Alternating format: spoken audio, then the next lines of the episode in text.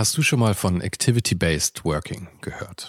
In einer sich ständig weiterentwickelnden Arbeitswelt bietet dieses Konzept nämlich eine flexible und auch effiziente Antwort auf die modernen Anforderungen an Arbeitsplatzgestaltung und Zusammenarbeit. Und die Serviceplan Group ermöglicht mit diesem Konzept seinen Mitarbeitenden, ihren Arbeitsplatz nach ihrem eigenen Bedarf und Tätigkeit zu wählen. Klassischer Schreibtisch, abgeschirmter Bereich oder gemütliche Couch. In den Houses of Communication findet jeder den Spot zum Arbeiten, der ihr oder ihm am besten liegt. Von Fokusboxen über Phoneboxen bis hin zu Meetingräumen findet so jedes Team die passende Umgebung, um produktiv und kreativ zu arbeiten. Dieses Konzept, das sicherlich wegweisend ist, wurde bereits erfolgreich in den Houses of Communication in München, Hamburg und Berlin eingeführt und wird auch schon an weiteren Standorten umgesetzt. Und wer würde nicht gerne auf so eine flexible Art arbeiten? Also schau mal auf der Karriereseite von Serviceplan vorbei. Den Link dazu findest du direkt hier in den Show Notes dieser Folge. Und vielleicht kannst auch du dann bald schon in den Genuss von Activity-Based Working kommen die besten Sachen entstehen, wenn man sie einfach tut. Also mhm. Also das ist beim Kochen so, das ist beim Musikmachen so, ja, in dem Moment, wo man loslässt und in seinem Flow drin ist, dann, dann wird das gut. Natürlich das, vorausgesetzt, dass man eine Basis hat, die ja. jetzt, ich muss ganz ehrlich sagen, hat auch mal so mit dem Alter zu tun, ja. ja. Wie ich 26, 27 war, ja, da wollte ich den TDC, ADC, alle möglichen Preise gewinnen, mhm. ja, da hockt man wie Du hast ja auch ein paar davon Hat man auch einige, aber das ist dann so krampfig, mhm. ja, und irgendwann mal ich wollte zum Beispiel immer Hotels machen von jemand in München und ich sage, boah, das ist mein Traum. Ich bin aber nicht derjenige, der am Telefon sitzt oder so, so Akquise macht. Und wenn man dann so einen Schritt zurückgeht, das ist genauso, wenn man einen Partner hat, wenn man die ganze Zeit nur pushy ist, ja. Wenn man da mal einen Schritt zurückgeht, dann kommen die Sachen. Mhm. Und irgendwann mal die Sachen kommen.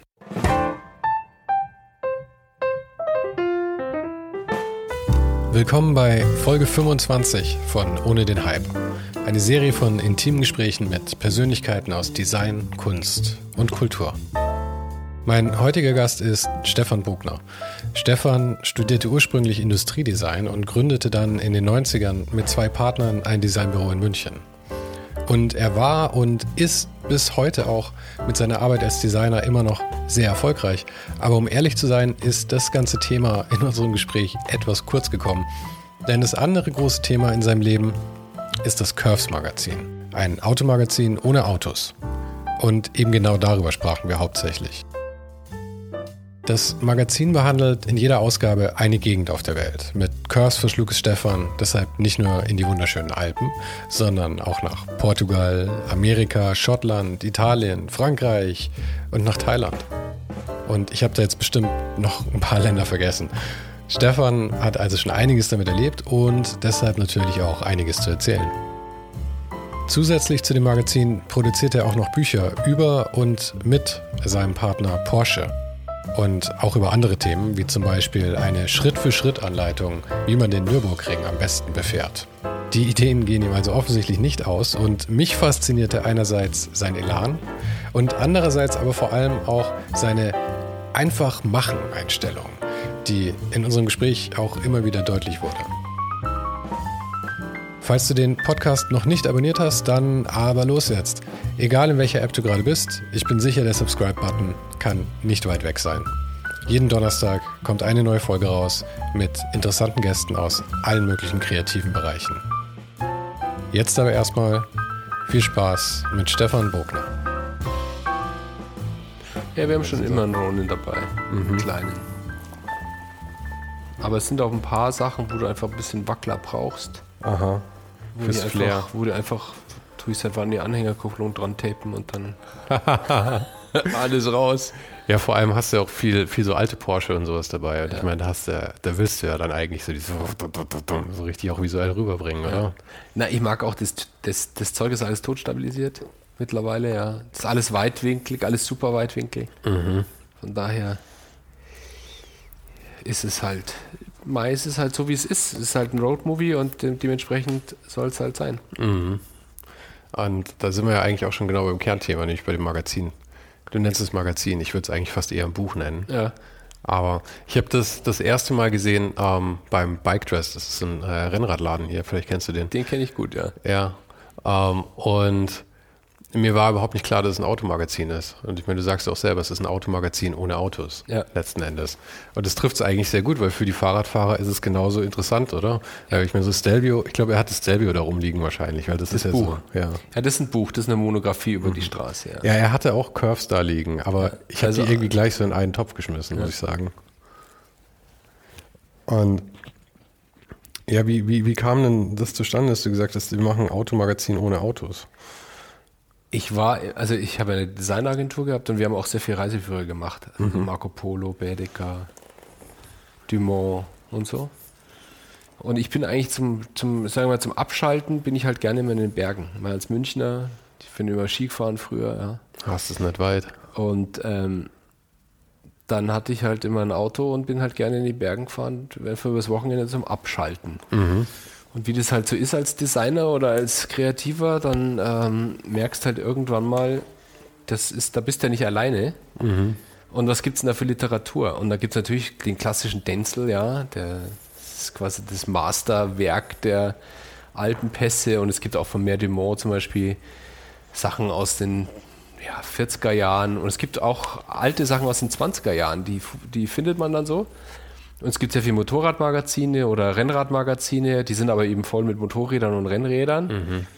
Und da habe ich gesagt, ich mache mal ein Automagazin, eigentlich für, für nicht nur für Autos, sondern für Rennrad und, und äh, Motorrad, die sich eigentlich auf der Straße nicht so mögen. ähm, und deswegen leere Straßen, weil man sich ja selbst rein äh, projizieren möchte, sehnsuchtsmäßig. Und das war dann relativ schnell klar. Und das Konzept war auch total klar. Fünf Tage kann man immer jemand verkaufen. Also wenn man in einer Beziehung ist, du Spatzel, ich bin mal fünf Tage weg. Das geht, ja. Kann auch schon schwierig werden. Ja. Aber fünf Tage, ist, glaube ich, geht noch. Hat man Und- Verhandlungsspielraum. Und immer eine Strecke, die man gern fahren will. Also Route Grand Alpe in Frankreich, die Dolomiten rüber zum Stelvio in Norditalien und so und so weiter. Und dann habe ich gedacht, das machst du jetzt einfach mal. Und habe es einfach, ähm, hab's einfach gemacht. Nebenbei, neben einem Büro, gesagt, das probiere ich jetzt einfach mal aus. Was für ein Büro war das? Du hast ja ursprünglich Industriedesign studiert, glaube ich. Industriedesign Oder? studiert und bin dann re relativ schnell ins Kommunikationsdesign gegangen. Und wir haben aber letztendlich haben wir seit 94, glaube ich, haben uns gegründet im, während dem Studium raus und haben im Endeffekt damals Industriedesign gemacht, Kommunikationsdesign, so Erscheinungsbilder. Ich habe sehr viel Plattencover und so Geschichten gemacht, sehr viel Kultur, so äh, Clubs, so Ultraschall, Rote Sonne und diese Sachen. Und ähm, damals gab es das Internet dann auch schon, so 1994, da weiß ich noch, da haben wir noch einen ersten Server gehabt und wussten nicht, wie man eine E-Mail schreiben soll. Ja, so, das ging aber dann ganz schnell. Und da haben wir diese drei Säulen gehabt und das habe ich ja 25 Jahre gemacht. Und irgendwann mal hat man dann auch Reiseführer gemacht und dann habe ich gesagt, gut, ich nehme diese Expertise mit und mache das mal selber. Und mir haben total viele Leute gesagt, das wird nicht funktionieren, das werden zwei Leute kaufen oder drei. Und ich habe aber daran geglaubt, weil man hat halt irgendwie irgendwann mal so ein Gefühl dafür, was man tut und eine Beobachtung und sagt, ja, das trifft's schon. Und dann war die Erstauflage total schnell weg. Ja, und dann habe ich gesagt, gut, das machen wir mal weiter. Was war die erste Ausgabe? Frankreich, Route Grand Alp. Okay. Und wie viel, wie hoch war die Auflage? Ich habe damals 5000 gedruckt. Das war, hatte ich eh schon gedacht, viel, weil, weil bei Amazon, wenn es 5000 verkaufst, ist viel. Und das war dann relativ schnell weg, hatte unglaublich gute Rezessionen. Also ich hatte irgendwie von der Süddeutschen Zeitung bis zu Classic Driver und so weiter Lobeshymnen. Das hat mich total gewundert auch. Und da habe ich gesagt, okay, das ist jetzt nicht nur so ein Experiment, so Spaß, sondern das musst du jetzt irgendwie weiterverfolgen.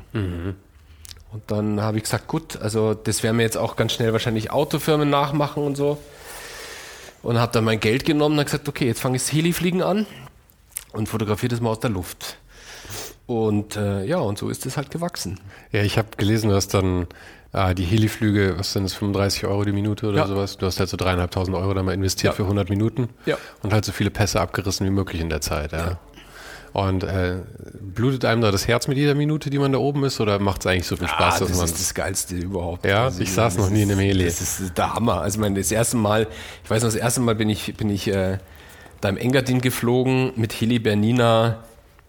Weißt du, wo du so ein Gurtzeug hast, ja, da hatte ich noch nicht mal ein eigenes Gurtzeug. Und dann sitzt halt im Heli in, in einer offenen Tür, Füße auf der Kufe. Füße auf der Kufe, da hatte ich noch schwarze Schuhe, so als Designer immer schwarze Schuhe und dann habe ich bei den Bildern irgendwann mal gemerkt, wenn man runterfotografiert, habe ich so Hasenfüße drin. Deswegen habe ich jetzt nur noch so lustige Papageienschuhe an. Damit es dir selber auffällt. Ja. Ich, das, ich weiß nicht, der erste Flug, da war ich komplett paralysiert. Da bist du voll mit Adrenalin. Ich meine, das, das glaube ich. Das ist das Geilste vom Geilsten. Ja. Und unermesslich laut wahrscheinlich. Ja, aber da hast du Mickey Mouse Dinger mhm. auf, kannst dich gut unterhalten. Und das ist ganz interessant. Das ist eigentlich so wie, wie so ferngesteuertes Flugzeug. Rechts, links, hoch, runter.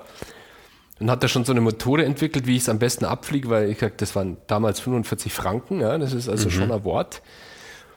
Und aber das Ergebnis war halt der Hammer. Und das ist auch heute noch so. Also ich, äh, natürlich fliege ich auch Drohne oder so, aber man kriegt die Qualität überhaupt nicht hin. Äh, also jedes Mal muss irgendwie was, äh, was, was Fliegendes her. Mhm. Ein Flugzeug, es gibt auch Flugzeuge oder meistens eigentlich ein Heli. Wann war der erste Heliflug dafür dann? Das war nach der ersten Ausgabe. Neun Jahren, ja. Und ich meine, da gab es ja, da gab es überhaupt keine Drohnen, oder? Ja, also gab es schon so ein bisschen, war halt sehr teuer. Mhm.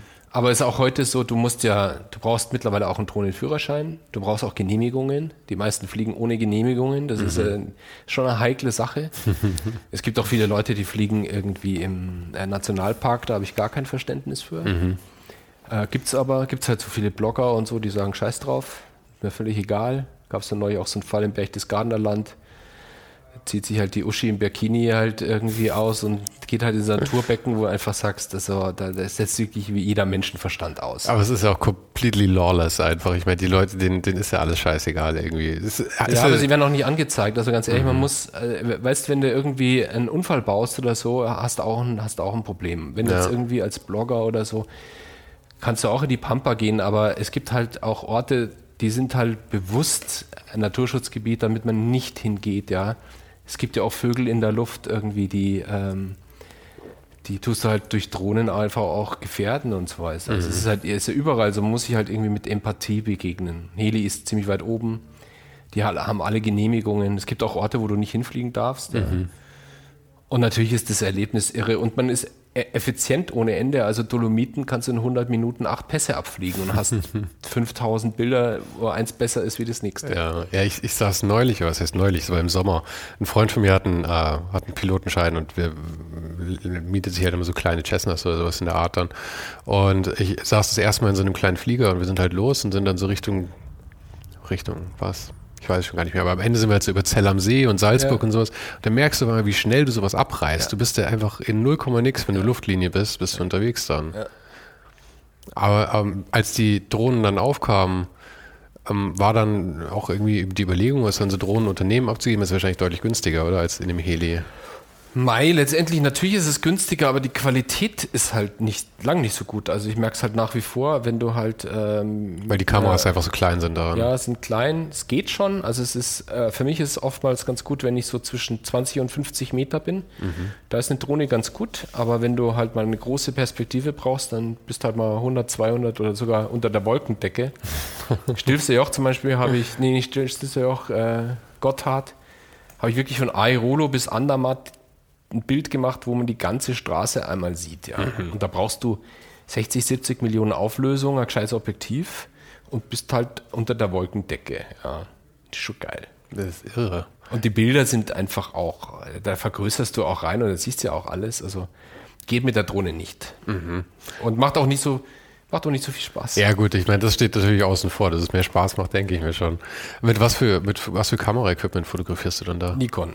Also ich habe Nikon mittlerweile, Nikon 2D850 und eine D6. Und das sind einfach die mit, den, mit der höchsten Auflösung auch dann bei denen? Ja, die 850er. Also klar, man kann immer mehr Auflösung haben, aber es ist halt so, es gibt jetzt schon natürlich, äh, jetzt gibt es gerade eine bald neue Kamera mit 100 Millionen Pixel, im, wo du wirklich, sagen wir, sehr klein unterwegs bist. Mhm. Klar kannst du auch mit einer, mit einer Phase One da fotografieren, aber weißt du, hat es da minus 15, 20 Grad da oben. Mhm du bleibst irgendwo hängen. Das ist bei einer Nikon dann echt wurscht, ganz ehrlich. Ja, das ist eine Reportagekamera. Ja. Ich habe Zeisslinsen drauf, ist ganz wichtig. Da hast du halt echt eine Top-Qualität und man kennt so seine Einstellungen. Und dann, ich mache ja die Bilder teilweise auch so dreimal sechs Meter groß und da reicht mir das. Mhm. Also klar, man kann immer genug Pixel haben, aber letztendlich, wenn du nicht zehn Zentimeter vom Bild stehst, sieht das auch kein Mensch. Also meine ganzen Porsche-Bücher, die ich mache, das ist alles D5, D6 mit 20 Millionen Pixel. Also Und das Ding ist ja Häuserwand groß teilweise. Ja, klar, ich meine, mehr braucht man ja Nee, auch einfach nicht. Ich meine, du kannst so Wahnsinns, Wahnsinns Prinz davon dann machen. Aber ich habe dich ähm, vor einer ganzen Weile jetzt schon komplett unterbrochen. Du hattest eigentlich erzählt, wie es losging mit dem Magazin, glaube ich. Wir waren aus der Agentur raus und du hast äh, die erste Ausgabe gemacht. Ähm, die hatte sich gut verkauft. Und jetzt kannst du wieder weiter erzählen. Ja, die erste habe ich gemacht äh, mit der Unterstützung von Mercedes. Das war, weil ich jemand kannte dort. Und ich würde mal sagen, die hatten ein bisschen Spielgeld übrig. Und ähm, das war super, weil es einfach, weil das Konzept auch nicht verwässert wurde. Die haben gesagt, mach das genauso, wie du machen willst. Ich habe dann ein Buch gemacht über Nürburgring. Ähm, und das, Das habe ich gesehen. Das war so gemacht. Schritt für Schritt, gell, komplett durch mit Anweisungen Ja. auch noch, wie man zum besten fährt. Genau.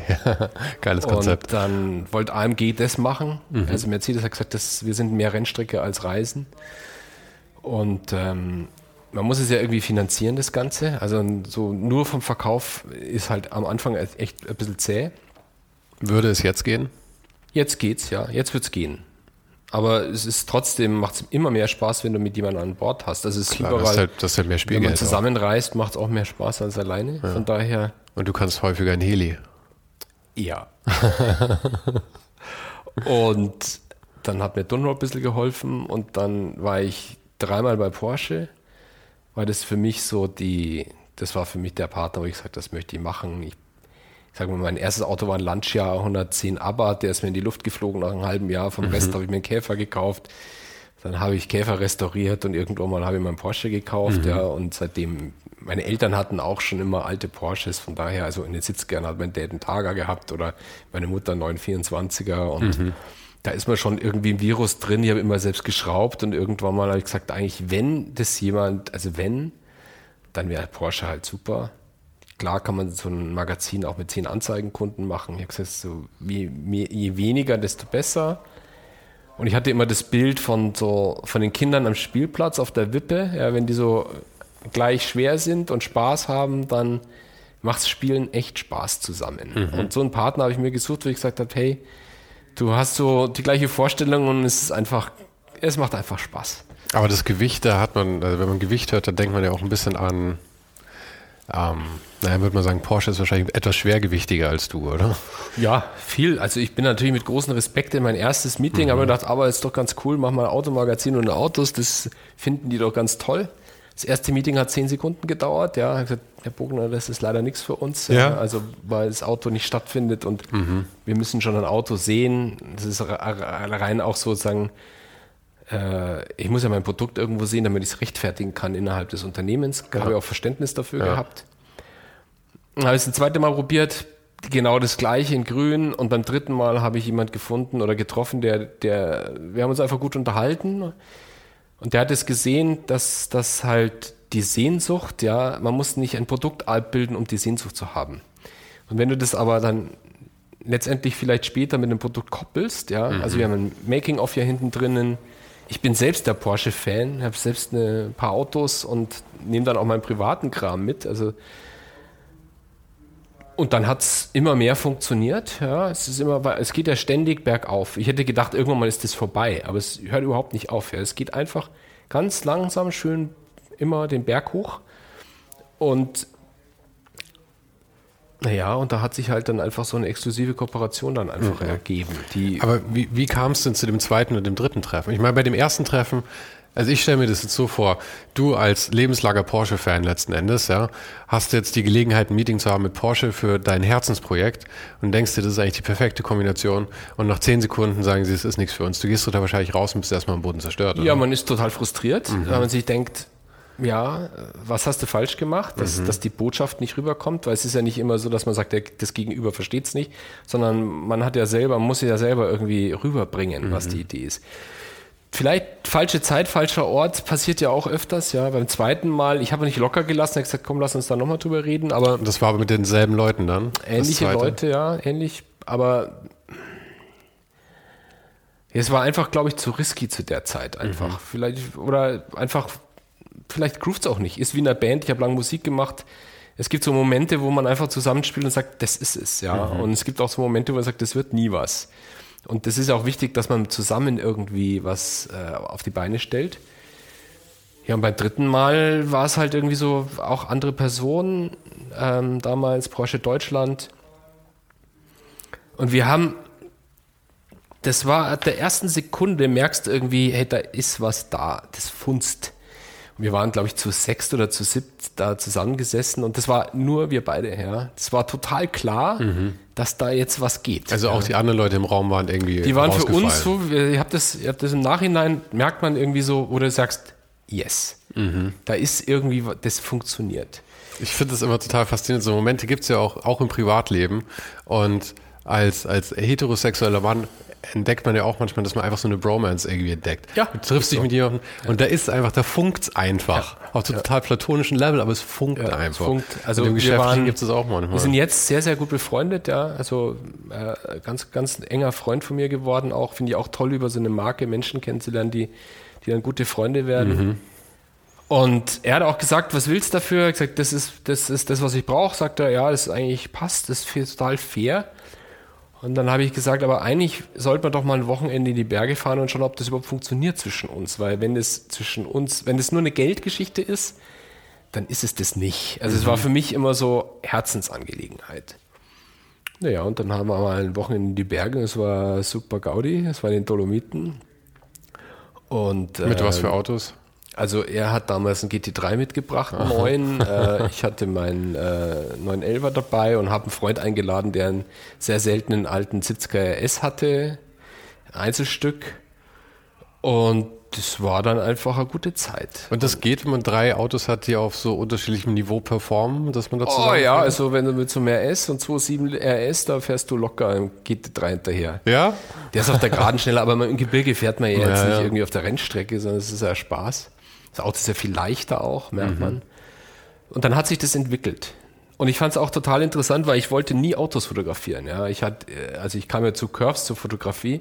Ich habe früher immer mit Fotografen gearbeitet. Du hast die Fotografie auch selber beigebracht, oder? Ja, ich habe immer gern geknipst so. Mhm.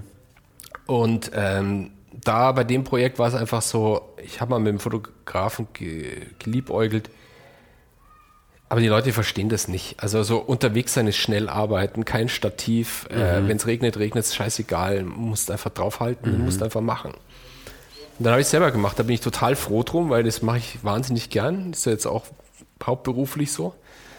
Und der hat zum Beispiel auch gesagt, fotografiere mal Autos. Und ich so, ich habe überhaupt keinen Bock. Ich bin ja froh, wenn ich mal draußen bin. Ich habe zwei Kinder, Natur, Berge, mhm. die sprechen mal nicht. 25 Jahre Designagentur, da bist du nur am Labern und präsentieren. Und das war mal so eine, ach, weißt du, in den Bergen, Natur, Wind, Klick, nur du, allein, mega. Und er hat gesagt, mach mal Autos. Dann habe ich gesagt, okay, mach ja mal Autos. Und dann hat er sich das angeschaut und gesagt, das ist ziemlich gut. Ja, also das sollst du mal weitermachen. Also der hat mich auch so ein bisschen gepusht. Mhm. War ich auch total froh drum. Ja, und dann hat sich das, das hat sich quasi alles so entwickelt. Es war eigentlich wie auf dem Karma Highway, das Projekt. Ist es immer noch. Also mhm. es ist, wie du da kennenlernst an Menschen, ob das Sammler sind, die Autos dann sagen, ja klar kannst du meinen 962er für eine Bergstraße haben, wo du sagst, weißt du, äh, rufst mal im Porsche Museum an, sagst du, Servus, ich bräuchte so einen 962er auf der Bergstraße. Ja. Da gibt es erstmal so einen Fragenkatalog und es kostet ja auch alles viel Geld. Ja, ja. ja. Habe ich auch Verständnis dafür.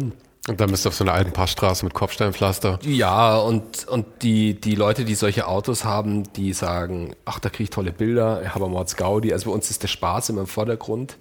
Und ich weiß ja auch, dass man so ein Auto nicht zehnmal wenden lassen kann, ja. Ist ja kupplungsmäßig oder fahr mal mit dem Carrera GT, ja. Mhm. Kannst die Kupplung auch einmal gleich kaputt machen. Also von daher soll es immer Spaß machen und das hat sich dann einfach entwickelt. Also so schön kann es sein, ja, mhm. aber es ist sich treu geblieben, ist wichtig.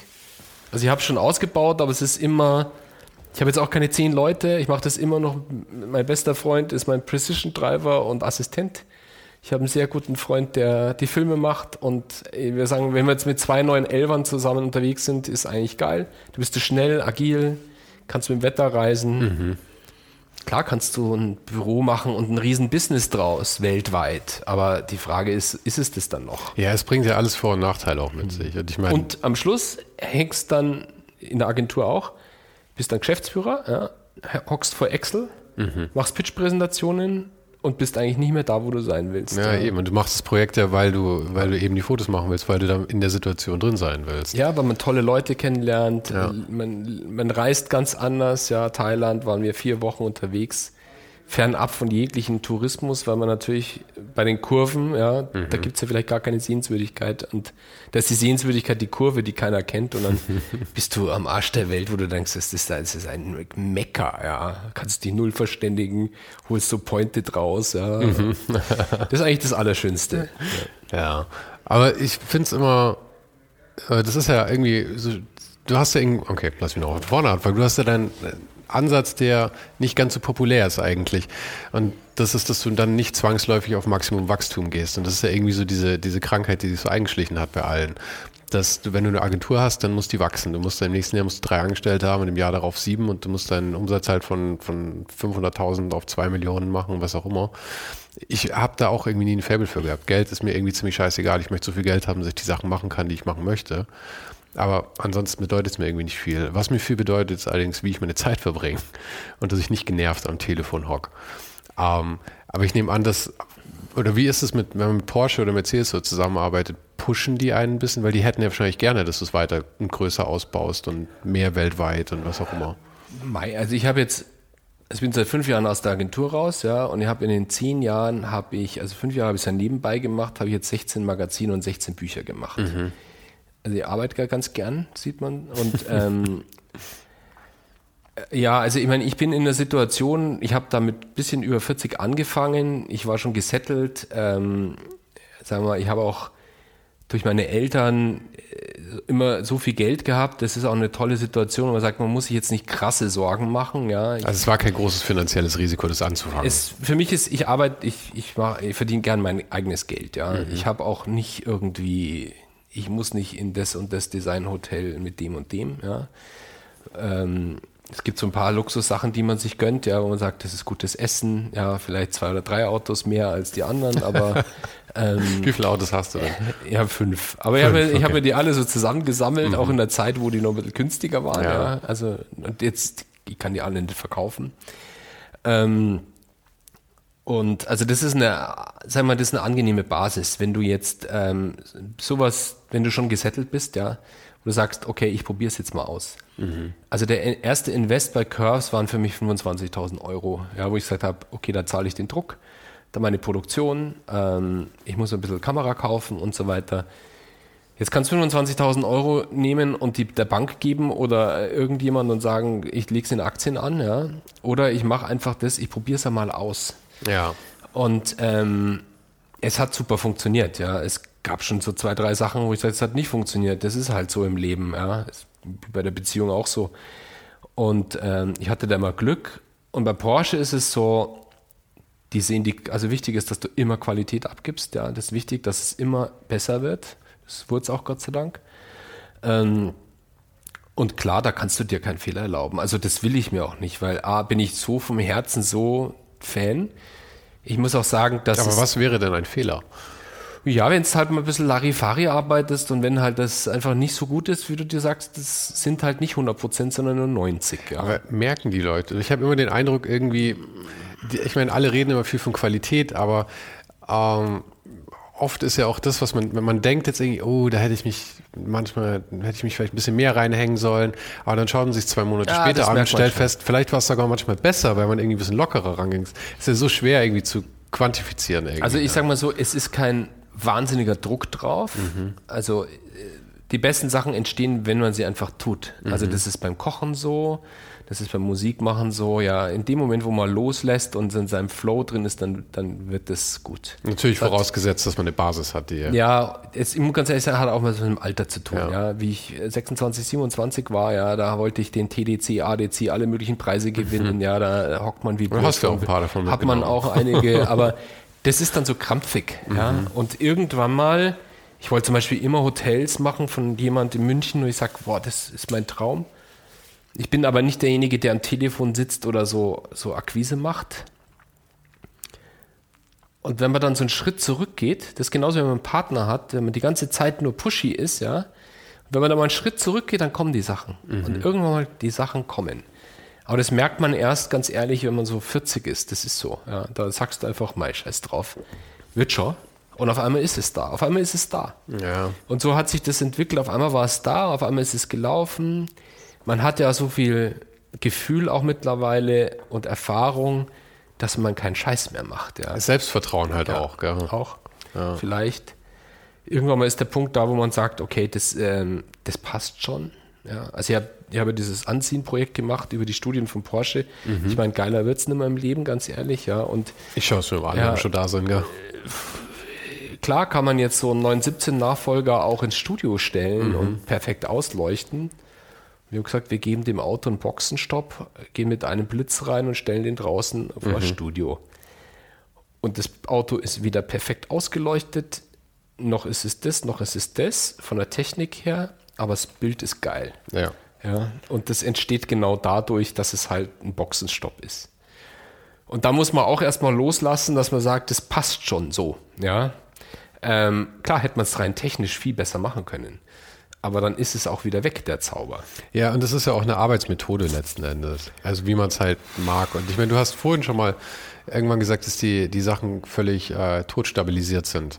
Eben bei, äh, bei, bei Kamerabewegungen und sowas. Und ich sehe das bei Fotos und so eigentlich genauso. Das, ich meine, natürlich hat man jetzt eine große Gegenbewegung auch mit, mit diesem ganzen Instagram und so, wo alle halt irgendwie voll aus der Hand wieder produzieren. Aber das ist ja auch wieder was anderes irgendwie. Du versuchst ja schon ähm, auf, auf einem hohen Level was zu produzieren, aber da dann halt wieder so ein bisschen Gefühl reinzubringen, oder? Ich weiß nicht, ich, ich mache es intuitiv, ganz ehrlich. Also irgendwie meine wichtigsten Entscheidungen im Leben habe ich mit dem Bauch getroffen. Und bei den, bei den, die in die Hose gegangen sind, das wusste man eigentlich schon, dass es nicht funktioniert. Und der Verstand hat aber gesagt, ach, das wird schon, das wird nix. Ja. Ob das eine Beziehung ist oder eine Geschäftsbeziehung, wenn man sich die Sachen anfängt schön zu reden, dann sind die tot. Ja. Und Gab's- früher hat man es durchgezogen, ja, und hat dann viel zu spät gemerkt, boah, was habe ich eigentlich nur, einen Scheiß die ganze Zeit. Ja, man Das investiert ja dann noch gern ja. weiter einfach rein. Aber gab es bei diesen ganzen Curves ähm, und, und den Büchern, alles, was da dran hang, gab es da irgendwas, was schiefgegangen ist oder ist einfach alles gelaufen? Ich denke mir, also Route Grand Alp habe ich dreimal gemacht, Mhm. weil mein Anspruch war, das immer besser zu machen. Die erste war für mich jetzt grottenschlecht. Dreimal bis zur ersten Ausgabe oder hast du neue Nee, nee, Ausgaben? dreimal. Ich habe die erste Ausgabe rausgebracht, Mhm. ähm, dann hätte man sie nachdrucken können. Da habe ich gesagt, nee, ich mache das Ding komplett Okay. neu. Und das habe ich dann ein drittes Mal auch gemacht. Hatte, wie viel, wie viel Magazine oder wie viel Curves sind rausgekommen zwischen der ersten Auflage von, von, von der ersten Ausgabe und der zweiten Auflage davon? Vielleicht zwei. Okay, aber das heißt, du hattest zwei Ausgaben, in denen du auch schwer gelernt hast und in denen sich dein Qualitätsanspruch wahrscheinlich auch verändert hat. Ja, ich meine, ich schaue mir natürlich heute, ich mache jetzt die Schweiz neu zum Beispiel, wir haben auch gedacht, druck mal die Schweiz nach. Ähm, ich bin ja mittlerweile auf 300 Seiten, früher waren es irgendwie 210 und die Schweiz ist so toll. Ja. Und ich kann es so jetzt nicht mehr sehen, da gibt es auch noch tollere Routen. Man kann noch mal ein bisschen fliegen. Ähm, ich möchte es auch zweisprachig machen. Die erste Ausgabe, damals war es nur einsprachig. Und da habe ich gesagt, ich mache das komplett neu. Also ich nehme wahrscheinlich auch nichts Altes her. Also ich werde jetzt einfach Komplett das Ding komplett neu machen. Klar, ich habe totale Killerbilder äh, aus der, äh, den letzten zehn Jahren. Tut weh, die loszulassen wahrscheinlich Ja, teilweise. aber mal schauen. Jetzt, ich flieg's trotzdem nochmal ab. Ja. Mhm. Also weil es, äh, vielleicht wird's noch nochmal besser. Ja, ja. Und ich meine, hättest du das Problem, dass es sonst vielleicht auch nicht ganz so aus einem Guss ist oder sieht Nö. man das eigentlich nicht so? Die Leute finden es auch ganz cool. Einmal ist es Frühling, einmal Herbst, dann einmal Mhm. so ein bisschen. Juli schneit da auch mal. Das ist dann, Mhm. es ist so, wie es ist. Und die Berge sind auch so, wie sie sind. Also, das hat ja oftmals auch nicht unbedingt immer einen blauen Himmel. Ja. Nee. Oftmals ist richtig schlecht Wetter. Und das ist ja auch das Tolle. Die Berge bei schlechtem Wetter sind ja viel schöner als bei gutem Wetter. Dramatischer auf jeden Fall. Aber du bezeichnest das Ganze ja als Magazin. Und ich Ja. muss sagen, ich sehe es überhaupt nicht als Magazin. Abgesehen davon, dass es kein Hardcover hat, sehe ich da irgendwie nichts, was, was magazinig dran ist. Weil es ist ja wirklich eher so wie so ein Referenzbuch. Ich meine, gut, natürlich gibt es so ein ähnliches Format auch irgendwie so mit Monokel oder mit, mit solchen, solchen Guide. Aber ich meine, die bezeichnen sich dann meistens als Guide wenigstens. Ich meine, das ist ja eigentlich mehr vom Format her, oder? Aber du bist gut gefahren mit dieser Bezeichnung. Ja. Kostet 15 Euro. Ist, finde ich, super fairer Preispunkt. Also viel zu billig, aber Ja, ich habe Leute, die kaufen dann fünf Stück anstatt eins. Und ich sage auch, das geht natürlich durch die Querfinanzierung von Porsche, geht es natürlich, dass du auch das so, also ich finde ja bei Porsche zum Beispiel, weißt du, kannst einen GT3 RS mit Flügel heute vor den Supermarkt stellen. ist völlig normal. Die stehen auch rum. Mhm. Ja. Andere Autos stehen in der Garage abgesperrt. Und jeder kann sehen und das ist ein Produkt, das ist im deutschsprachigen Raum auf alle Fälle einfach integriert. ja. Das ist sowas wie die Milch im Kühlregal. Ja, Wobei das ehrlich. ja auch ein bisschen pervers ist, wenn man mal ganz ehrlich ist. Ja, aber ich finde es, A, es ist schön, ja, es ist keine optische Vermüllung, was nee, da rumsteht, ja. Ähm, und ich finde schön, dass die Sachen gebraucht werden. Ja, also ein Auto wird, das Auto wird gebraucht. Mhm. Und dann habe ich mir auch gedacht, klar kannst du das auch für 50 Euro verkaufen. Ja. Auch die Bücher sind ja bei 39,95. Ja. Ich versuche die eigentlich immer zu einem Preispunkt zu haben, wo du sagst, das kann sich jeder leisten. Ja, die 15 Euro sind wirklich sehr günstig dafür, das muss man sagen. Eigentlich, ja. Ja. Aber ich bin, ich bin froh, dass, das, dass ich den Preis auch halten kann. Und klar könnte ich 1995 verlangen, da würde ich auch dran mehr verdienen, aber letztendlich finde ich es total okay. Aber diese, diese, das 5 Euro teurer zu machen, ich meine, das würde wirklich niemanden abschrecken wahrscheinlich, oder? Ist da nicht die Versuchung groß? Weil ich meine, bei einer Auflage von wie viel? 100.000? Nee, 10? Also die, äh, die Erstauflage von jedem sind so knapp 15.000 Stück. Und meistens sind die, also wenn es schlecht läuft, nach einem, einem, eineinhalb Jahren ausverkauft. 5 Euro mehr sind 75.000 Euro extra. Ja. Auf der anderen Seite, es passt so. Mhm. Also ich sage dir ganz ehrlich, finde ich völlig okay. Klar, also ich glaube 1995 wäre ein fairer Preis jetzt, aber solange ich das so querfinanziert kriege, ist das für mich, ähm, ja, das Geld, sage ich mal, steht jetzt auch nicht, ich will es nicht melken. Ja, und es passt für mich. Ich will es dir nicht ausreden, ich finde es gut so und, mit dem Preis. Ähm, lieber haben Leute alle dann da, mhm. ja, dass sie denken, ah, oder ich, ist ja auch schön, kaufe ich einfach zwei für den besten Kumpel. Das ist natürlich auch schön, wenn Leute das jetzt entdecken, dass es, ähm, also erstens, dass es sie noch gibt und zweitens, dass der Preis halt so niedrig ist, dass man sagen kann, ja. tatsächlich mehrere davon kaufen oder vielleicht ja. sogar die komplette, äh, die komplette Bibliothek ja. davor dann irgendwie wieder aufstocken. Ähm, mit den mit dem, ich meine, du redest die ganze Zeit von dem Querfinanzieren und mit Porsche, das ist halt, wir haben ja schon gesagt, der Traumpartner eigentlich. Wie sieht denn da momentan der Deal aus? Habt ihr irgendwie eine Kooperation, die fortlaufend ist oder verhandelt ihr das bei jedem Magazin wieder neu? Oder? Wir haben einen Dreijahresvertrag mhm. mit je zwei Ausgaben. Ach, Jahr. machst du jetzt zwei pro Jahr? Zwei Jahre pro Jahr. Okay. Und äh, das läuft dieses Jahr aus und dann schauen wir mal, wie es weitergeht. Okay, aber. Also ob also jetzt, ob es jetzt wieder drei Jahre werden oder gar nicht oder ein Jahr weiß ich jetzt nicht. Das Aber haben sich die Leute geändert bei Porsche? Oder, äh ja klar, die ändern die ganze Zeit. Also es ist schon so, Marketing hat einmal durchrotiert. Das ist aber in so einem Unternehmen einfach so, dass die Leute nach, würde ich mal sagen, vier, fünf Jahren einfach auf eine, immer in eine andere Position kommen. Mhm. Ja. Ähm, das ist jetzt, ist jetzt bei Porsche Deutschland aufgehoben. Ja, jetzt schauen wir einfach mal.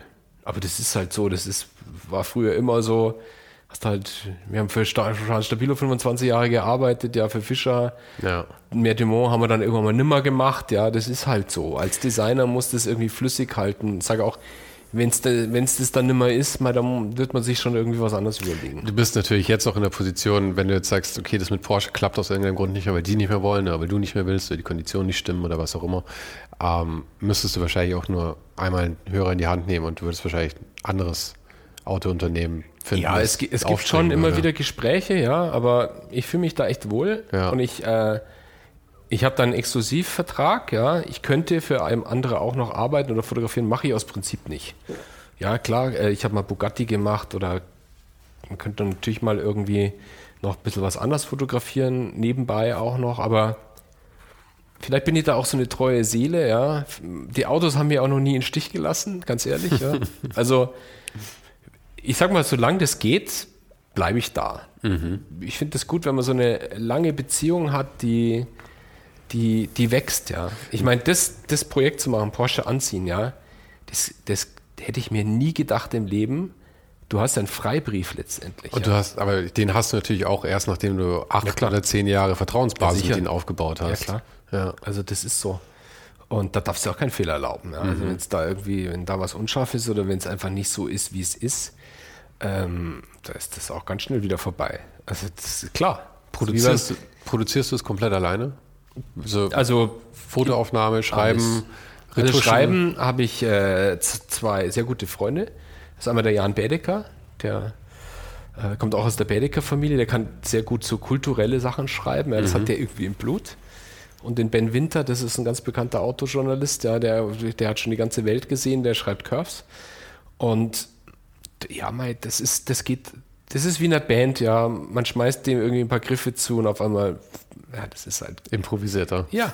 Und ähm, ja, und gerade bei jetzt Porsche ist halt so, klar, man muss um jedes Projekt äh, muss man diskutieren und so, aber es ist immer, ist immer fruchtbar. Ja, also es so, so geht nicht, gibt's nicht, geht, gibt's bei denen ja nicht. Ja, also das es gibt ja bei vielen erstmal, oh Gott, nee, kostet zu viel Konzept und bla und so. Die sagen, Mai hat ja bis jetzt gut funktioniert. Äh, probieren wir es aus. Ich gehe jetzt mal davon aus, ich meine, ich nehme natürlich gern konkrete Zahlen, aber ich nehme nicht an, dass ich welche von die kriegen werde. Aber ich gehe jetzt mal davon aus, dass die Beträge, über die wir hier reden, für Porsche Peanuts sind, oder? Also, ich weiß nicht, für dich ich nicht. Ich glaube, jeder, jeder Betrag, den man irgendwie ausgeht, brauchst eine Leistung dagegen. Ich glaube, die ist gut. Mhm. Ja. Ähm, ich habe auch den Vorteil, ich habe ja keine Zehn-Mann-Agentur. Mhm. Ja. Also, das ist ja das Nächste. Es gibt äh, eine Lead-Agentur bei Porsche, ja. Es gibt äh, die drei, vier Agenturen, die für die arbeiten. Die haben hinter so einem Projekt 20, 30 Leute, ja, und die haben einen Agentursatz, den du auch brauchst. Die habe ja selbst in der Agentur gehabt. Ich sitze hier alleine, ja. Meine Fixkosten sind mein Luxusbüro hier, dass ich sage, mal schön, dass ich auf der Couch sitzen darf, ja. Also wunderbar ist wie daheim. und ähm, ab und zu brauchen wir einen neuen Rechner und eine neue Linse. Ja. Und ähm, meine Fixkosten sind extrem gering. Ich habe jemanden, der total zuverlässig schreibt. Ich habe meinen Assistenten, meinen besten Freund und vielleicht noch den Film. Und wenn du dann im Endeffekt unter deinem Briefing was machst, Du musst kein Storyboard schreiben. Du musst kein Konzept schreiben. Du musst nicht pitchen. Ja, ja. ja? Man, Dieser ganze Aufwand, Projektmanagement. Ich meine, in meiner Agentur saß ich erstmal 100 Stunden nur rum, bevor überhaupt was passiert ist. Ja? Heute arbeite ich 100 Stunden und ist das Ding fertig. Also das ist ja der Unterschied. Deswegen kann man es nicht vergleichen mit einem klassischen Agenturprojekt, ja, die mindestens über 100 Euro pro Stunde verlangen müssen. Und dadurch, dass ich im Endeffekt selbst fotografiere, selbst layoute, Lito habe ich einen sauguten Freund, den ich kenne ich schon seit 20 Jahren. Da weiß ich genau, äh, der macht auch Musik, sage ich, du mach mal einen Flanger an für Bildbearbeitung, dann weiß ich genau, was ich meine. und ähm, dann dreht er das so hin, wie ich es brauche. Ich habe einen super Verlag, ja.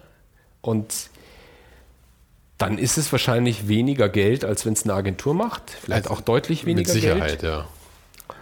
Ähm, auf der anderen Seite ist es auch ein Budget. Aber deswegen meine ich, es sind Peanuts. Ich meine, Porsche macht genügend mit Agenturen, nehme ich an. Und wie du halt sagst, sie kriegen halt dann schon verdammt viel Ergebnis letzten Endes für verhältnismäßig wenig Geld wahrscheinlich, oder?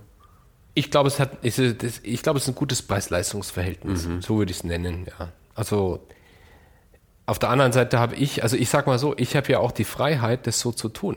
Also, ich habe bei Curves habe ich so gut wie keine Textänderungen. Die lesen alles gegen, ja, schauen sich alles an. Mhm. Da habe ich mal vielleicht einen Satz, der umgestellt wird, ja. Bei dem letzten Portugal-Film hatte ich keine Änderung. Ich habe auch kein Drehbuch geschrieben oder Storyboard, sondern wir haben es einfach gemacht. Mhm. Und dann kriegst du die Summe X, wo jeder natürlich sagt, boah, das ist aber günstig. Dann sage ich, naja, aber ich habe auch keine Änderung gehabt. Ich konnte das machen, was ich will. Oder es ist im Sinne der Marke. Gut, ich habe Markenführung gemacht 20 Jahre lang, ja, also von daher weiß man schon, wo die hinwollen. Man ja. kennt den Markenkern. Es war ja. Und nicht nur das, Porsche ist nun mal auch was, was, was, was dich ja auch fasziniert. Das heißt, du bist da wahrscheinlich sehr in line mit, mit dem einfach auch. Ja, letztendlich. Also vielleicht nehme ich die Sichtweise eines Kunden ein, mhm. ja, und, und ich gebe auch was zurück also die Marke hat mir so viel tolle Zeit gegeben, also auch mit, bevor ich überhaupt für die gearbeitet habe, ja. Ich meine, ich weiß Gott, wie viel, ich bin 200.000 Kilometer Berge gefahren, das waren die schönsten Momente meines Lebens, ja. Also mhm. ähm, ich gebe es auch gern zurück, ja. Also deswegen, ich würde bis zu meinem Lebensende gern mit denen arbeiten, weil das hat mir wahnsinnig viel gegeben. Und wenn man sich mal vorstellt, wie viele Marken es überhaupt schaffen, dir sowas zu geben. Also ich habe äh, Industriedesign studiert, ich habe bei Bulltop gearbeitet, ja, ich habe eine Bulltop-Küche, eine Werkbank, durfte ich mal ein bisschen mitarbeiten, ja. Das ist eine Küche, die benutze ich 26 Jahren jeden Tag, das ist das Geilste vom Geilsten. Das ist ein Edelstahl-Ding, mhm. ja. Das geht nicht kaputt, das macht so viel Spaß und es hat mir tolle Momente gegeben. Und es ist bei Porsche genauso, ja. Das Ding ist nie liegen geblieben. Es ist immer, hat immer positiven Vibe. Ähm, ich habe so viele tolle Leute kennengelernt auf den Reisen, die gute Freunde sind.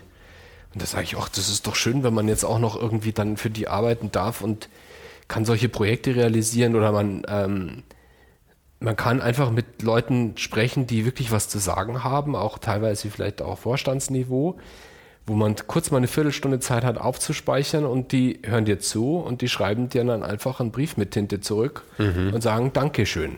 Ja, weiter geht's. Oder mach's einfach. Also besser geht's nicht mehr. Besser wird's nicht mehr. Und dann sage ich irgendwie, ich, ich kann davon gut leben, ja, es passt.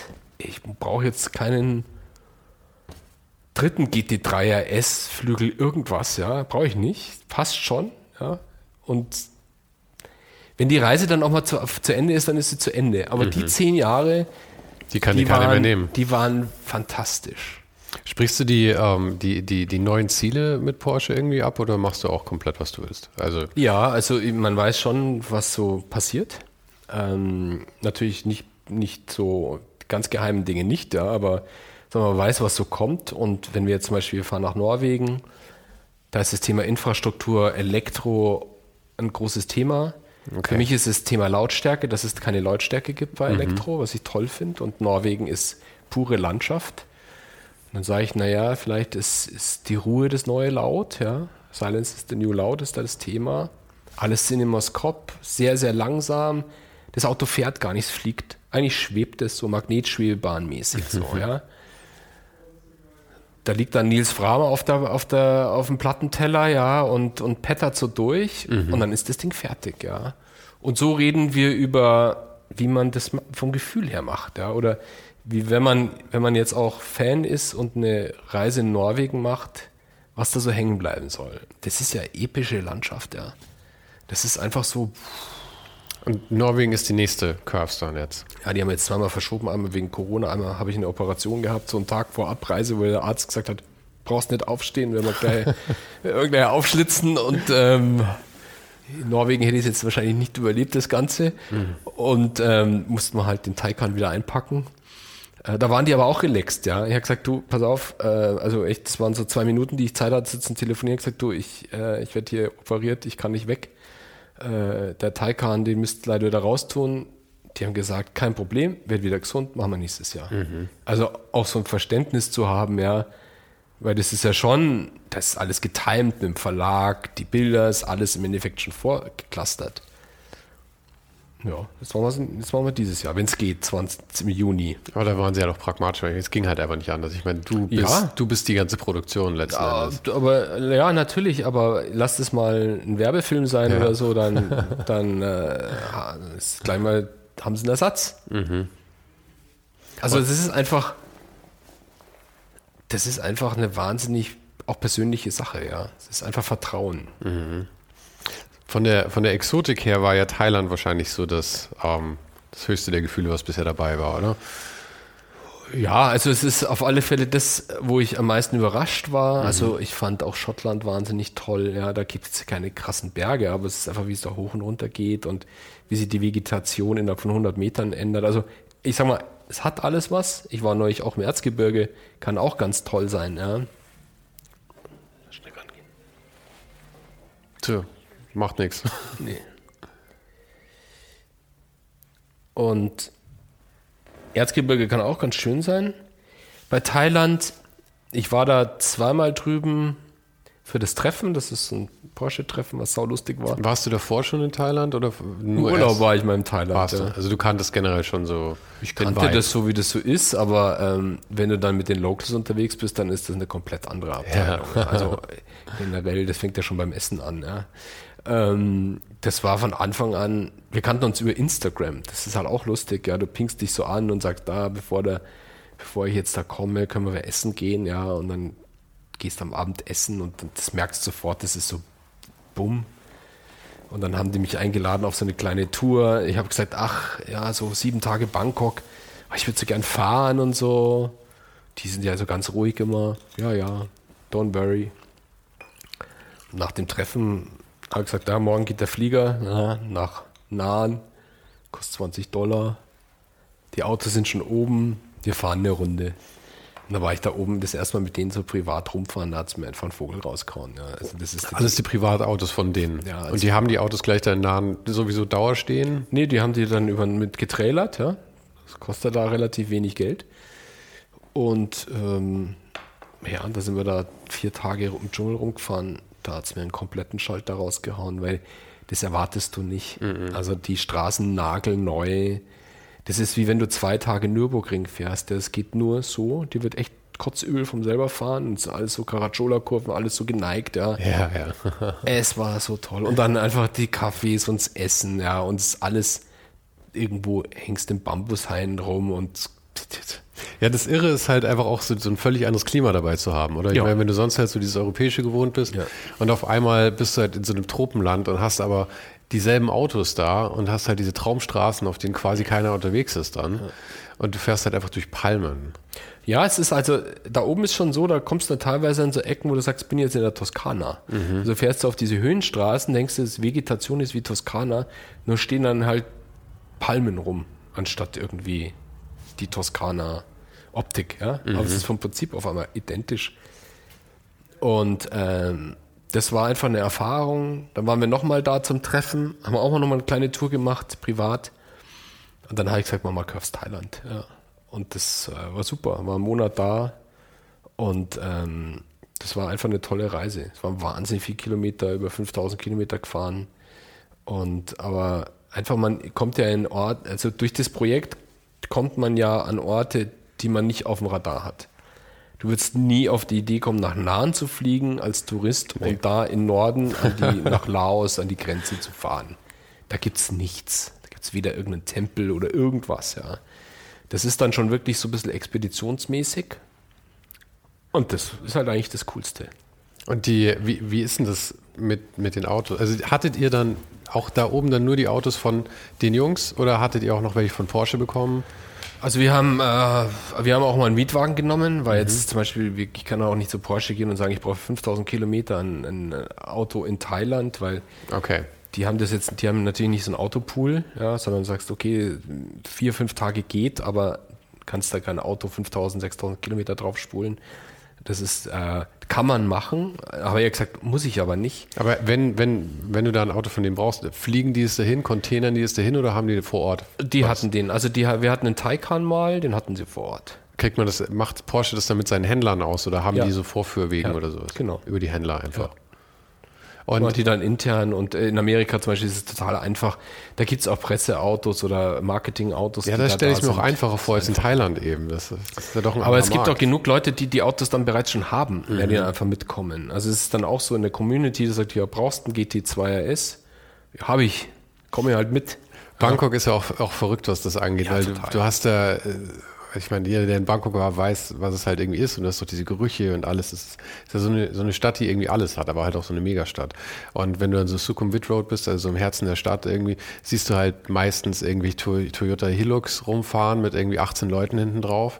Aber zwischendrin ist dann halt einfach mal so ein Ferrari oder ein Porsche GT3 oder was auch immer. Und du denkst ja schon erstmal, haben sie den irgendwie ein bisschen hochgebockt, dass er mit Schlagloch jetzt nicht jedes Mal einen Kotflügel verliert oder wie, wie machen die das? Aber Also da im Norden, da gibt es kein, also die Straße da oben oder da oben, die Straßen, die sind so neu, ja, da könnten sich hier die Italiener und Franzosen und auch wir eine Scheibe abschneiden. Da gibt es kein Schlagloch. Also die, die, das war unfassbar. Wir sind da mit dem GT3 RS unterwegs gewesen, ja, der ist echt tief, da war gar nichts. Nix. Also da bist du nicht einmal aufgesessen oder so. wie viel Oder- Bodenfreiheit hat ihr noch so? Boah, nicht viel. Das ist über ja ein sehr hartes Auto. Das ist vielleicht so, also das ist ein Witz. Ja. Die haben ja auch diese Rauwelt-Geschichten von aus Japan, die ja richtig krass tief liegen. Ja. Also geht, geht alles.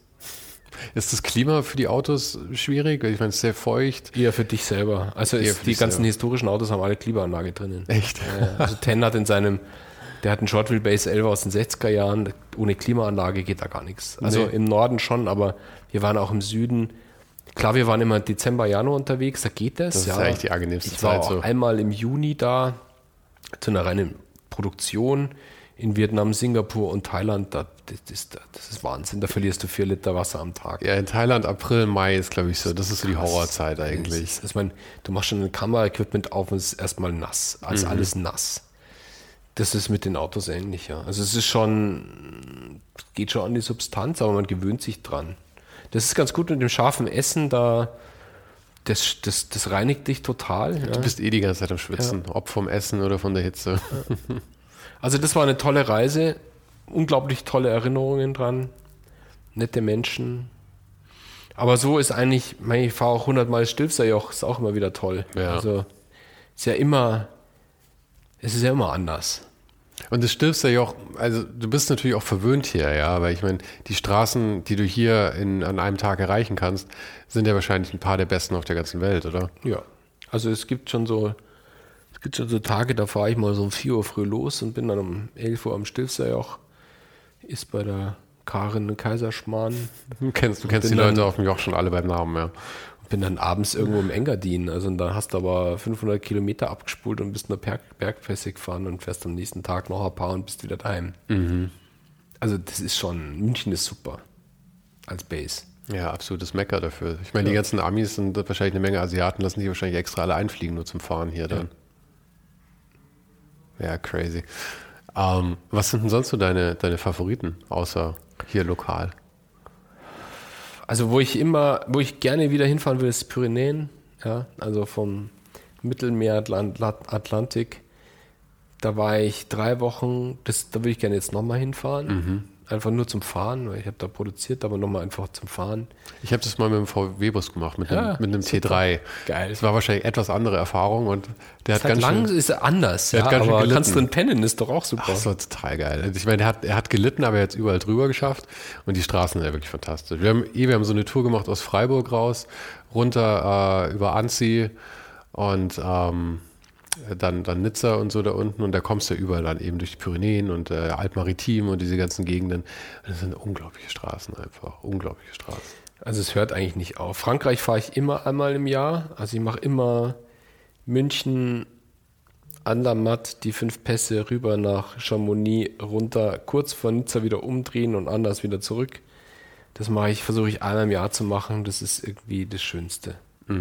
Immer antizyklisch, entweder im Juni oder Ende September. Und das bin ich auch schon so oft gefahren. Es ist immer wieder, es ist so schön. Also es ist einfach, Berge sind eh wahnsinnig schön, ja. Und es geht ja nicht um Schnellfahren, ja. Es geht einfach um gut unterwegs zu sein, mit Freunden am besten. Und bei uns ist schon so, ähm, also es gibt so die Sustengrimsel vor Ganoufen Runde. Die fahren wir um halb sechs los, unter der Woche. Ja, und dann bist du beim neun beim Frühstücken wieder.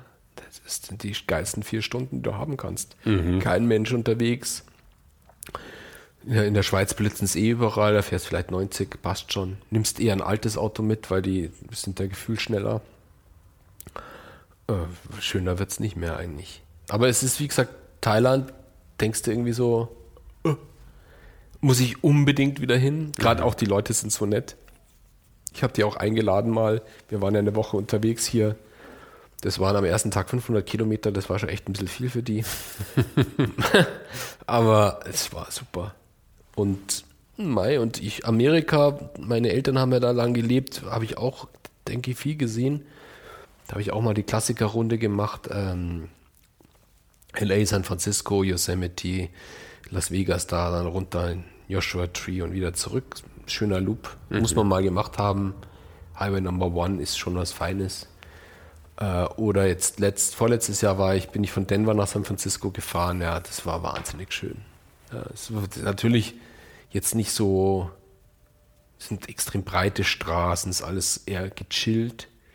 Aber da fährst du halt auf 3,5 hoch bei Denver, ja, wo denkst du so, oh, da rennst du aus dem Auto, weil du denkst, oh, die Sonne ist so geil und rennst wie blöd noch auf den Berg hoch und kommst ins Schnaufen und denkst dir, hey, warum? Ja, das denkt Schaust man, mal auf, aufs nicht, Höhenruder und denkst dir so, öha, ja. Ist Schon krass, krass weit oben. Und dann halt die Weite. Und ich mag ja Rot nicht so, ja, aber da fährst halt irgendwie durch Utah, hast nur rote Felsen die ganze Zeit und nur Rot und Blau. Horror zum Entwickeln, ja. Keine so, jetzt einzige. Wolke am Himmel, ja. Es ist volle Einstrahlung. Also da musst du auch erstmal umgehen mit den Bildern. Mhm. Also, Du, aber, du machst immer noch Kundenprojekte auch, oder? ja, Und war, magst du die Abwechslung gerade oder warum machst du das nochmal? Nicht mal, war nicht mal auch irgendwie verlockend zu sagen, ich mache jetzt nur noch irgendwie Curves? Ja, ich sag mal, Curves kann ja irgendwann mal vorbei sein, ja, dann äh, auf ein Pferd setzen ist jetzt auch nichts. Aber ich meine, warum? Ich meine, Curves ist ja erst vorbei, wenn du, wenn du schließt, dass es wieder vorbei ist. Weil du sagst, ich meine, neue Partner würdest du wahrscheinlich weiterhin finden. Ja, aber vielleicht, ganz ehrlich, vielleicht ist, vielleicht ist auch fünf Jahre hast ein Burnout. Man weiß es ja nicht, ja. Ich habe schon viel erlebt. Vielleicht sage ich, ich kann es nicht mehr sehen. Ja. Vielleicht sagst du irgendwie so, boah, ich mag auch nicht mehr Auto fahren. Ich, es gibt mir nichts mehr.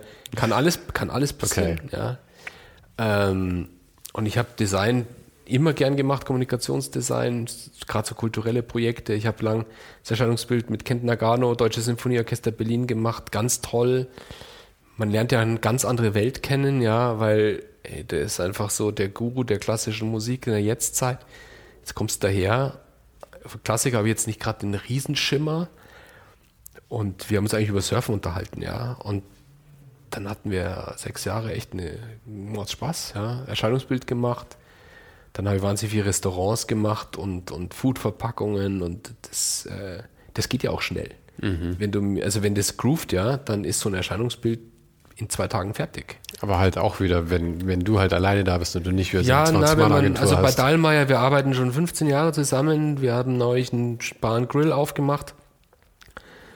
Wir fahren auch immer mal auf Reisen zum Essen zusammen mit, mit Kunden. Also es sind keine Kunden, das sind halt Freunde, ja. Und ähm, Mei, dann hat man schon so eine Ahnung irgendwie, wo die Reise hingeht. Und ähm, ja, dann gibt es ein neues Projekt und dann überlegt man sich und dann sagt man, nee, wir müssen ganz woanders hingehen.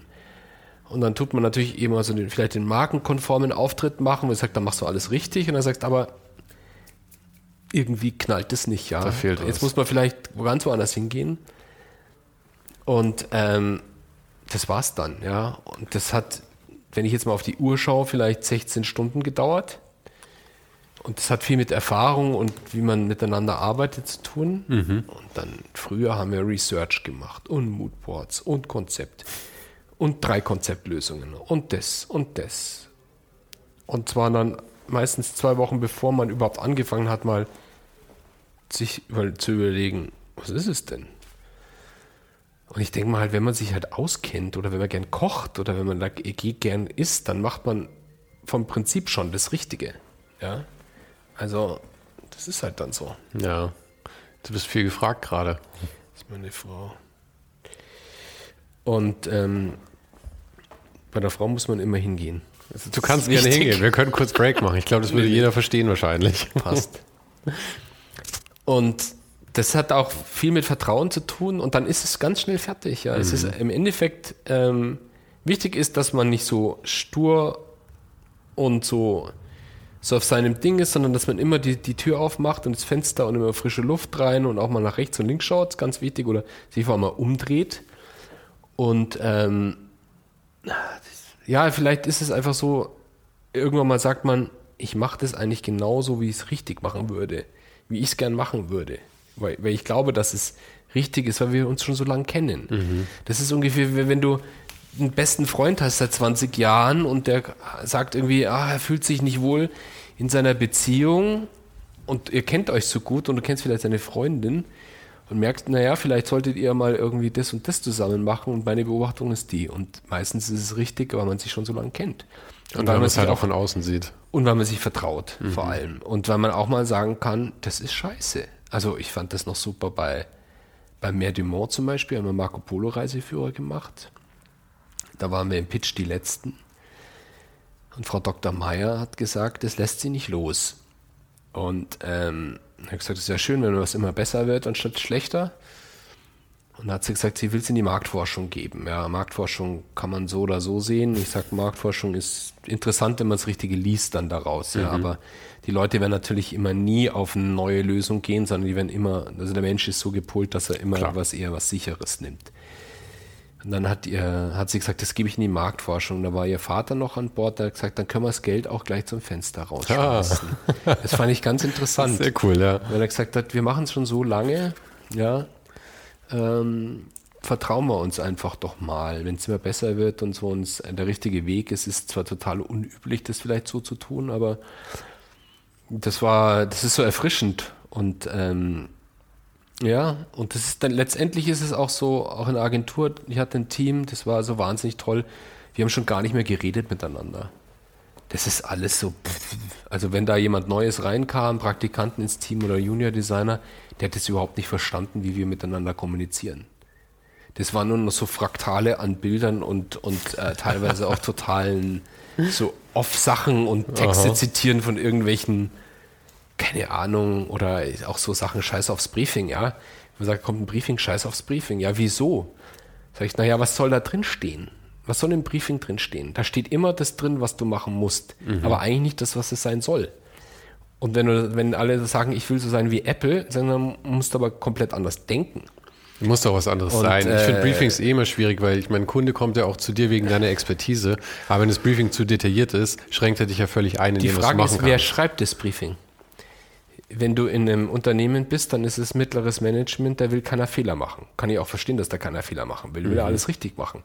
Aber oftmals, wenn man alles richtig macht, macht man so viel falsch, weil es geht ja darum, was Neues zu machen und da gibt's halt, ist halt nur ein bisschen was anderes da. Das ist halt wie, das, wie bei der Marktforschung. Ich meine, die Leute werden, werden eben, wenn was komplett Neues kommt, das ist zu unerwartet und sie können es gar nicht richtig einstufen. Das heißt, die wollen immer nur das verbessern, was sie schon haben, anstatt wirklich was Neues zu machen. Da habe ich ganz lapidar immer gesagt, scheiß aufs Briefing, wir legen das jetzt mal weg, wir überlegen uns mal, wir schauen uns das mal an aus unserer Sicht, Expertise, deswegen will man ja zusammenarbeiten und dann schreiben wir uns das mal zusammen. Das ging ganz, ganz schnell, Stunde Workshop, also nicht mal Workshop, einfach zack an die Wand ballern. Und dann haben wir uns das Briefing durchgelesen. Ja. Und wenn ich mir das Briefing als erstes unter, äh, durchgelesen hätte, wäre ich auch gar nicht auf die Idee gekommen, weil mich das so einschränkt. Wir hatten zum Beispiel mal eine Präsentation bei T-Mobile für Fahrrad. Äh, da haben wir alles richtig gemacht. Ja, es war so richtig, es war alles so Häkchen, Häkchen, Häkchen. Wir alle so stolz, ja, große Firma, Magenta. Da waren wir gerade vielleicht so sechs, sieben Jahre alt. Ah, yes, das holen wir uns ab. Marketing hat gesagt, habt ihr eigentlich Angst vor Magenta? Da bin ich zurück, da weiß ich, da sind wir zurückgeflogen. Und er hat gesagt, weißt du, muss ich echt den Stöpsel rausziehen. Also man hat so viel Angst. Also es ist nicht Respekt, sondern es ist Angst vor den Da- Dingen. Eigentlich hätte man es machen müssen, wie wir es immer machen. Und er sagt, okay, also es gibt, es gibt diese Sichtweise und es gibt eine andere und die musst du halt irgendwie zusammenbringen. Und wenn du halt Industriedesign studierst, ja, und für Schwan Stabilo arbeitest oder auch für, keine Ahnung, Fahrräder und so oder Marco Polo Reiseführer, dann ist das Ziel, dass die sich am Schluss verkaufen. Und nicht, dass du Papier hast oder Produkte, die rumliegen. Und die Produkte sollten lang benutzt werden. Und das ist immer der Anspruch, es muss halt funktionieren. Also, ich kann ja einen Reiseführer machen, der, der finde ich total geil und kulturell und Design und Designpreis. Und hier habe ich eine Schrift genommen, boah, die ist so fun- funky, ja.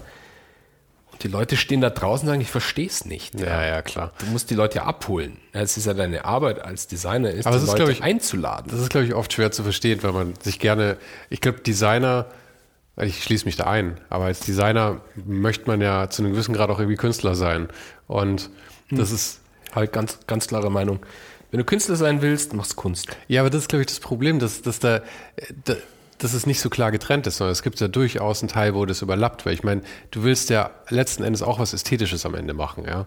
Und ich meine, was ist Kunst? Da können wir jetzt total ätherisch anfangen. Ja, aber als Designer hast du eine anfangen. Aufgabe. Wenn du in den Flughafen gehst und dein Gate finden musst in deinen Flieger, dann musst, das, dann musst du das schnell erfassen Klar. und es muss einfach gehen und du musst gar nicht denken. Das ist deine Aufgabe. Klar, gerade bei The Signage natürlich. Wenn du einen Reiseführer machst, dann musst du ganz schnell wissen, wo dieser Punkt auf der Karte zwei wo der zu finden ist. Also du hast ist ganz viel Aber bei dem Technik. Reiseführer, genauso wie bei deinem Magazin, hast du, hast du eben eine große Mischung, weil du einerseits natürlich Information kommunizieren willst. Ich meine, das willst du ja auch in dem Magazin. Das ist vielleicht nicht primär, aber der Reiseführer und dein Magazin stehen, stehen irgendwie auf derselben Skala auf anderen Enden da irgendwie.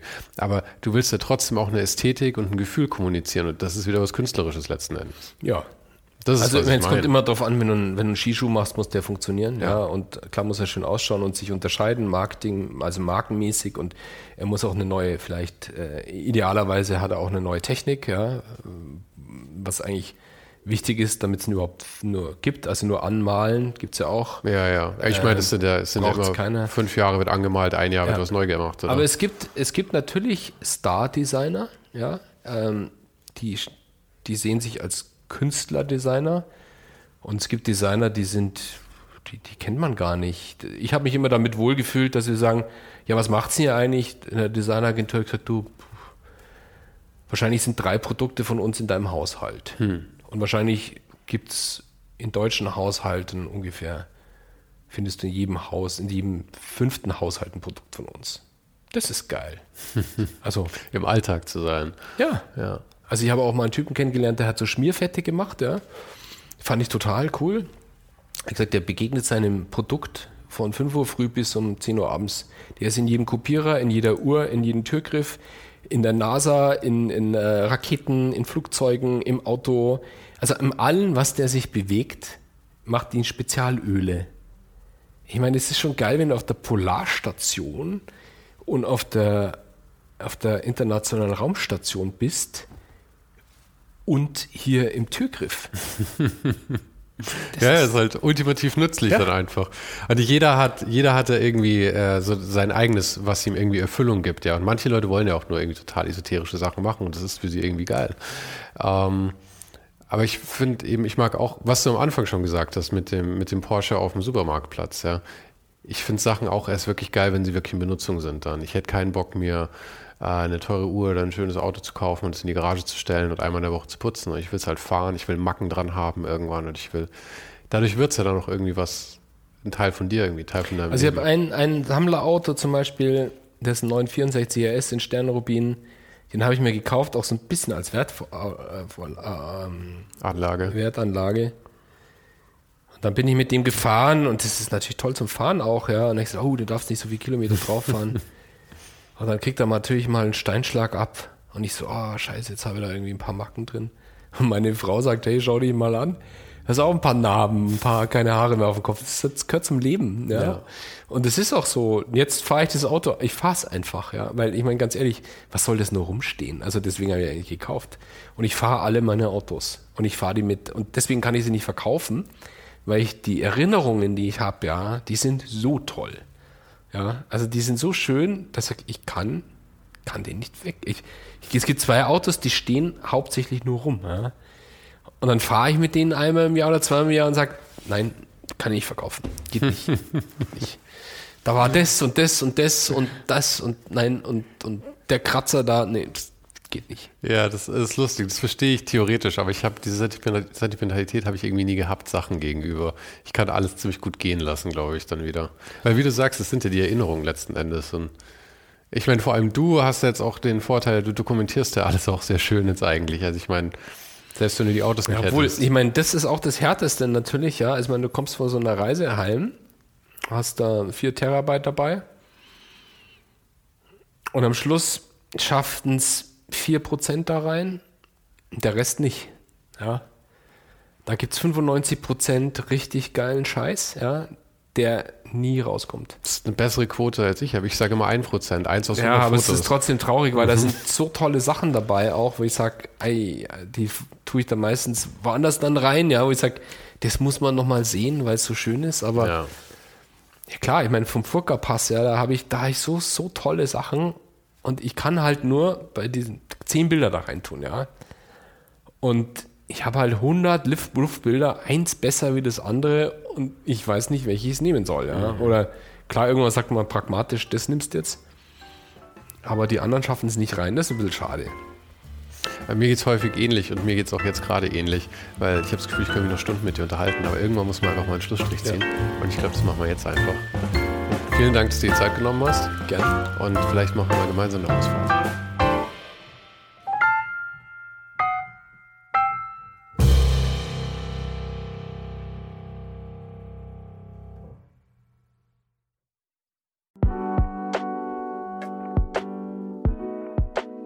Das war's für heute.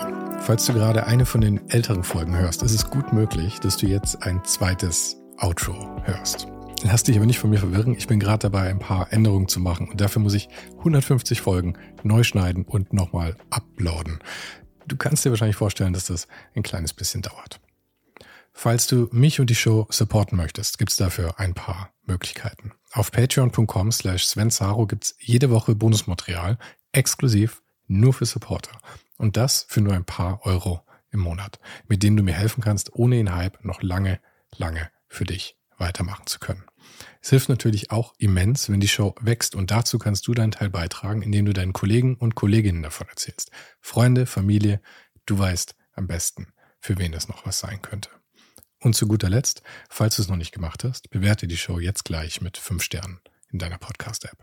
Im Newsletter gibt es übrigens jede Woche völlig kostenlos inspirierende Tipps von meinen Gästen und mir. Den kannst du auf uninhype.substack.com abonnieren. Und alle Links findest du, wie immer, direkt auch hier in der Beschreibung und natürlich auf ohnedenhype.com. Im Archiv gibt's noch eine Unmenge anderer Gespräche. Unter anderem waren schon mit dabei Stefan Sagmeister, Mirko Borsche, Paula Schör, Mike Miri, Jeremy Format, Jonas Lindström, Mathilde Mutant, Olaf Heine, Eike König, Erich Spiegermann und, und, und. Scrolle einfach mal durch. Wir sind bei über 150 Folgen, wie gesagt. Und um ehrlich zu sein, kann ich selber kaum fassen, dass ich das Glück hatte, mit so vielen inspirierenden Menschen sprechen zu dürfen. Vielen Dank an Dominik Huber und Marc Capella von Moiré. Von denen stammt nämlich die neue Hausschrift der Show und die heißt GT Pressura. GT steht übrigens für Grilly Type, über die die Schrift zu mir kam. Und auch nochmal vielen Dank an Tobias Rechsteiner fürs Vermitteln. Der größte Dank geht aber natürlich an dich fürs Einschalten, fürs Zuhören und für deinen Support. Und wir hören uns dann hoffentlich nächste Woche wieder.